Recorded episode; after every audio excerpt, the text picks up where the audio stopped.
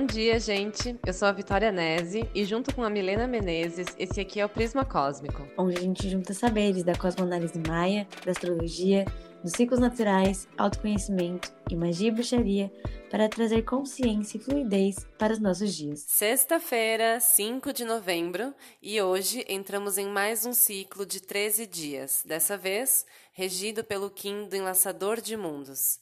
O convite desses dias é para identificar os apegos e as crenças limitantes. Quem aí já está sentindo a aflição do final do ano se aproximando? Parece que o tempo está voando e a gente tem que dar conta de tudo cada vez mais rápido antes que o ano termine e a gente fique para trás. A energia desse ciclo, que se inicia hoje e vai até 17 de novembro, é maravilhosa para fazer uma bela de uma limpeza energética.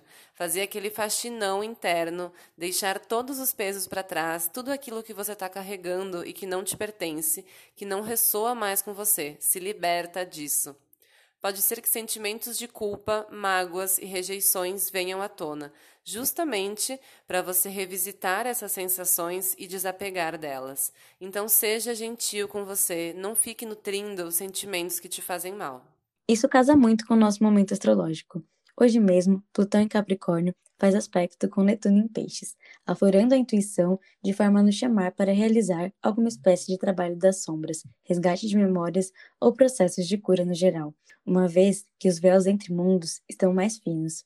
Com a entrada de Mercúrio em Escorpião, ativando mistério e sensualidade em nossas comunicações, a feiticeira toma conta, e é importante nos permitir ser guiadas pelo instinto e magia. Enquanto Vênus entra em Capricórnio, em aspecto positivo a Urano, seu pai, isso ativa um lado mais estratégico do feminino. O símbolo original de Capricórnio é um carneiro com cauda de peixe, representando a materialização do divino. Assim, esse posicionamento inspira firmeza e cautela em nossas ações, um pensamento prático que nos ajuda a dar forma às ideias. Ah, perfeito, porque nós temos influência também do Kim do Guerreiro nesses dias. Isso significa que é muito importante ter uma visão estratégica para os próximos movimentos. É preciso agir, mas agir com inteligência e cuidar com a irritabilidade. Durante esse período, temos também Mercúrio e Marte conjuntos em oposição a Urano, quadrando com Saturno. Esse aspecto torna tudo ao nosso redor uma caixa de surpresas. O revolucionário, o guerreiro e o viajante se comunicando nos pedem flexibilidade, pois nem sempre as coisas saem como planejamos, mas ainda assim existem coisas proveitosas ali. Ao escolher ser leve, encaramos os imprevistos de uma outra forma. No dia 10, quarta-feira, a Lua ativa esse aspecto, trazendo à tona nossa capacidade de inovação, ampliando o nosso campo de visão e elevando energia física. Ah, e é muito legal você comentar isso, porque era justamente esse ponto que eu ia levantar agora. Nós temos como cronopsi dessa onda o macaco rítmico. O cronopsi significa a energia kármica que nós coletivamente estamos ativando. E ele fala exatamente sobre sermos mais leves no nosso dia a dia. Observe-se nesse período quão rígida você é com você mesma. Você se permite momentos de pausa, momentos de diversão? Não leve tudo tão a sério. Esse Kim do macaco vem nos dizer que é justamente naquele momento que você sai da frente do computador e vai dar uma volta na quadra que a solução vem. São dias para sermos mais espontâneas, leves e autênticas.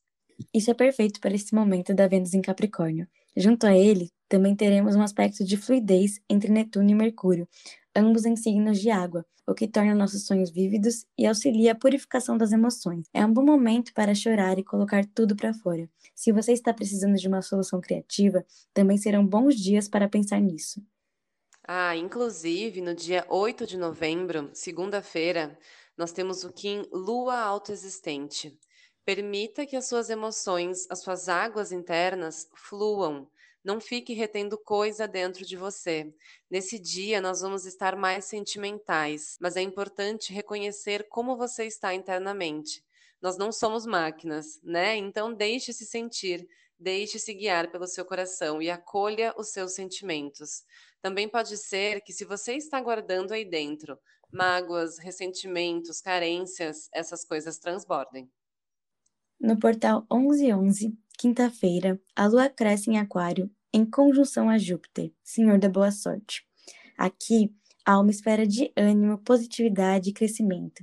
Todos os desafios à nossa volta parecem como obstáculos a serem superados, e existe uma voz interna que nos diz que somos capazes.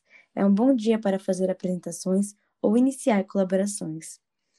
E no dia seguinte, sexta-feira, dia 12, o Kim do Caminhante do Céu reaparece novamente. Era essa a energia que estava guiando o nosso ciclo passado, e ele vem agora, 21 dias depois, pedindo uma revisitação daquele período e te questionando se você se permitiu explorar diferentes possibilidades e entrar em contato com o novo e como isso reverberou na sua vida de lá para cá.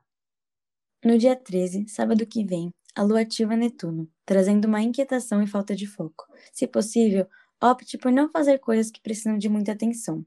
Com Mercúrio em Escorpião, esse é um posicionamento que pode nos deixar nostálgicos, relembrando histórias do passado ou um pouco conspiracionistas, teorizando sobre assuntos os quais não temos informações suficientes. De qualquer forma, é preciso centrar-se e entender o que essas informações querem nos dizer no agora. E dia 14 de novembro, domingo que vem, nós temos o Kim Águia Planetária. Esse dia vai ser poderosíssimo. Anote os insights e as ideias que você tiver, real, leve-as a sério, por mais distante que pareçam de serem concretizadas. A águia desperta em nós uma mente visionária, nos faz ver além do tempo. Se você estiver com dificuldade de encontrar a solução para alguma questão, medite sobre ela nesse dia, vai por mim. Coloque-se de fora da situação e analise novamente. Também é um bom dia para lançar projetos, concretizar planos ou elaborar os próximos passos. É interessante perceber que passamos por um momento de muita interiorização no céu, muitas retrogradações e assuntos voltados para a nossa forma de se expressar. Agora, com o retorno ao movimento direto, é como se o céu estivesse nos impulsionando para agir, dar forma e trabalhar na matéria novamente. E no Para Entrar na Onda de hoje, sugerimos trabalhar com os poderes mágicos da sálvia. Essa erva é simplesmente maravilhosa para esse ciclo do enlaçador de mundos. Que precisamos deixar morrer padrões antigos, soltar apegos que não fazem sentido e transmutar sentimentos de culpa, porque ela não só é a erva da sabedoria, como também é a erva da faxina braba. Então, defumar uma sálvia promove uma limpeza profunda, seja no ambiente, no mental e no emocional.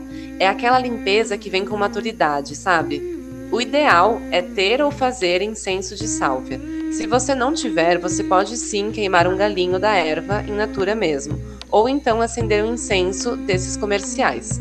Outra opção é colocar umas folhinhas de sálvia dentro de um borrifador com água e espirrar pela casa depois que a faxina foi feita. Obrigada por estar com a gente e até a próxima onda.